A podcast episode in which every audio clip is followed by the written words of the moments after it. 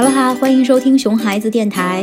带孩子带的要抓狂了吗？没关系，抓狂的不只是你一个人。我是 Kerry，我是 Helen。收听电台的时候，不要忘记关注 Kerry 的微信公众号 “Kerry 萌萌哒的萌”，也是萌萌哒的萌。哎，等一下哈，为什么今天我们讲话的语气那么像深夜电台？一下子温柔了一点哈，因为我们今天要聊的问题就是让无数妈妈痛苦到死的问题。哎，你说的是哪一个让妈妈痛苦到死的问题呀？啊，毕竟让妈妈痛苦到死的问题有好多好多呢。对呀，就是孩子不吃饭呀，隔代教育呀，爱动手打人呀，爱说不呀。你说的到底是哪哪一个不让妈妈痛苦到死的问题呀？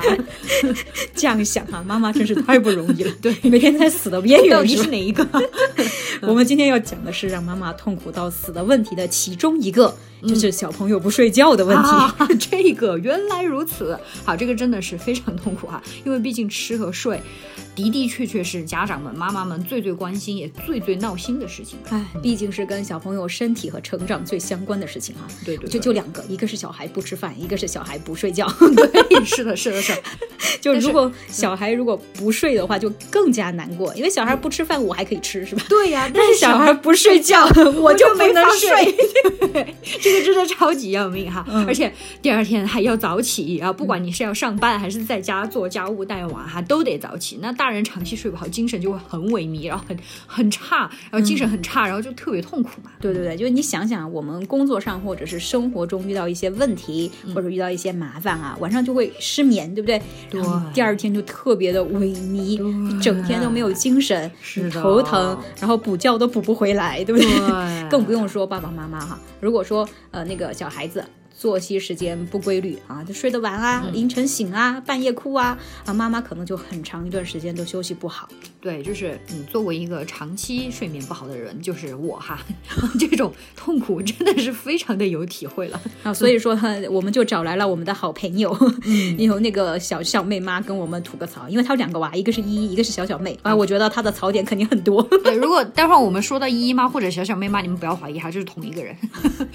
好，就是我我我。还是挺期待她的吐槽点的，因为我们都知道她带小孩非常的有一套嘛，而且是一拖二带两个孩子，而且我也知道他们家两个小孩就是经常半夜起来嗨，别人家只有一个娃嗨，他两个娃嗨，就是太劲爆了。派对，对对对对，如果他都搞得定，我觉得你肯定没有问题。是的，是的。好，来我们一起听一听。关于睡觉这个问题，我这边简直就是一个超级无敌的反面教材。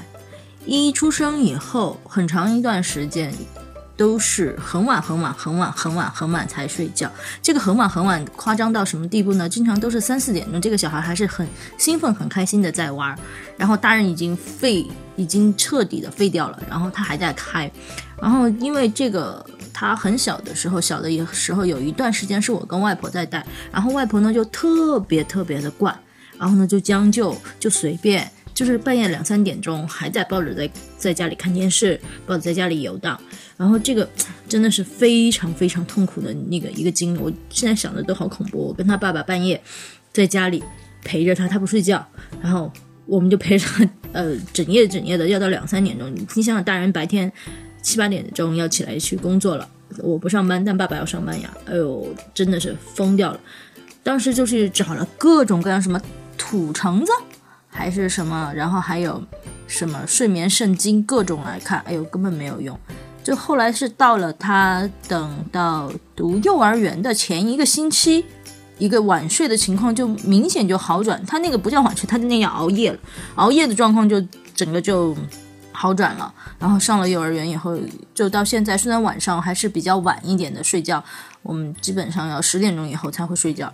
但是跟以前四五点、三四点人还是在家里活跃的嗨的这种状况呢，已经非常非常的好了。然后后来呢，到小妹的时候，小妹就是一个自己的生物钟定的非常非常规整的人，小孩儿，他每到该睡觉的时间，他一定是要睡觉。从很小很小很小，基本上他睡觉没有太花很多心思去给他弄，他就是到中午早上。这正常起床时间起床，中午该睡觉睡觉，一定要睡。然后到晚上的话，虽然还是就是因为跟姐姐一块玩嘛，估计还是得再睡一会儿。就是这再晚睡一会儿，就是也是跟姐姐差不多时间，十点来钟上床。但是基本上这个小孩就没有什么我要玩到半夜，我要嗨到半夜的这种情况。所以说，关于睡眠，小孩的睡眠真的是我简直就是一个，我们家简直就是一个超级的反面教材。感觉他最后一句好无奈呀。所谓家家有本难念的经哈，平时看他带两个娃都带的特别好嘛，但是还是有让他非常头疼的问题的。哎，对对对，就是谁没有头痛的问题，对吧？朋友圈晒出来的都是光鲜亮丽的一面，是的。啊，关键到最后哈，他也没有找到好办法。哎，他居然说什么熬着熬着就过来了。我觉得我都很无奈呀，我听到这句话。真的是，呃，而且因为平时我和他们家也特别熟嘛，然后就经常会，我也睡得晚哈，就半夜十一二点钟，然后收到姨妈发给我的视频，就是两个人穿着睡衣在 在床上开派对狂欢的造型，天，就是，哎，姨妈应该觉得就是糟心的不想活了吧？是是是，经常就两个娃在旁边嗨，然后他就是一副那个生无可恋的样子，然后强烈的对比，是的，是的，啊，但是我觉得姨妈有一个很厉害的点，嗯，就是他心态特别好。是的，是的，就是他看到孩子睡觉这么不规律啊，睡这么晚，然后自己其实也睡得不是很好，然后时间也睡得少，呃，时间也不长，然后虽然也头痛也痛苦，但是呢，他吐槽归吐槽，吐槽完他也不会过度的去焦虑这个事情。对对，你看他发视频给你，他自己配上他娃的那个狂欢，然后自己在旁边生无可恋的脸，对吧？对对，就在自嘲嘛，对不对？是的，是的。哎，我觉得能把各种尴尬上升为幽默的人哈，都是非常牛掰的人，对，心理非常的强大呀。嗯嗯，哎，没错，我觉得很。多事情确实是因为你，你焦虑也没办法啊，嗯，对吧？你要么就有办法能够去改善啊，你就努力的去想个办法，尝试这些办法哈。而且，其实吧，说实话。这个事情并不是什么特别大的事情，对，啊，对，如果这个方法都试过了，你还是没有解决，那你不如放松一点哈。其实对于娃自己来说，呃，现在比较主流的那个睡眠的观点就是，其实小朋友他只要睡足够就行了，至于他是呃什么时候睡的这个不重要，嗯嗯啊，晚上睡的还是白天睡这不重要，他只要睡睡足就行。其实关键我们想让他晚上睡，是因为我们我们想睡。我们自己受不了，对不对？是是啊，对，所以说你也不用太担心哈。如果你觉得自己这个睡眠，呃。呃，虽然也很重要哈，但是想想对小孩子的伤害没有没对小孩子身体没有什么伤害，你是不是应该放松一点？哎，对，放松一点。那很多时候焦虑给孩子带来的影响，其实比比你不解决这些事情、这些问题所带来的影响要更加糟糕。比如就像我们说的，孩子睡得晚呀，孩子吃饭要人追着喂呀，不好好吃饭呀。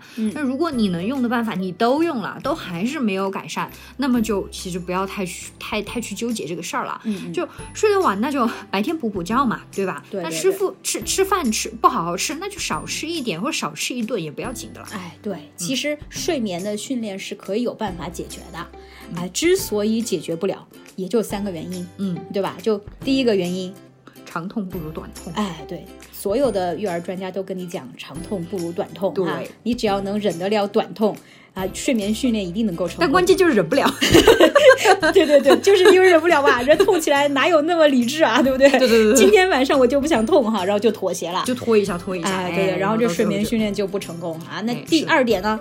第二点啥？第二点就是，其实吧，自己 也还是挺享受孩子对自己的需要的那种感觉，是不是？是的，是的。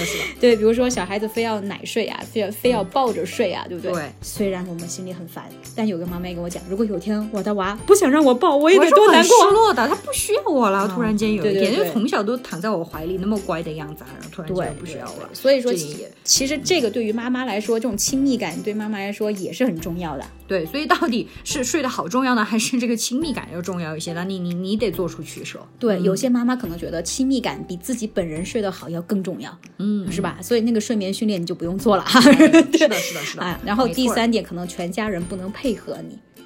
对吧？对的，就是你是要牺牲你自己的睡眠时间呢，还是说牺牲全家人的那个和睦的气氛关系啊？对对，这个就好了，大家就懂的。不说了，对，大家都懂的啊。你训练到一半，然后奶奶跳起来怎么办？还是牺牲自己的睡眠时间吧。啊，好的好的。就如果这三点你都能够解决得了的话，我觉得你们就可以去看看哈，Carrie 的微信公众号里面有专业的美国睡眠训练师 Wendy 的课程，告诉你具体。的睡眠训练的方法，对，大家可以去看一下喽。那我们下次见，来，拜拜，拜拜。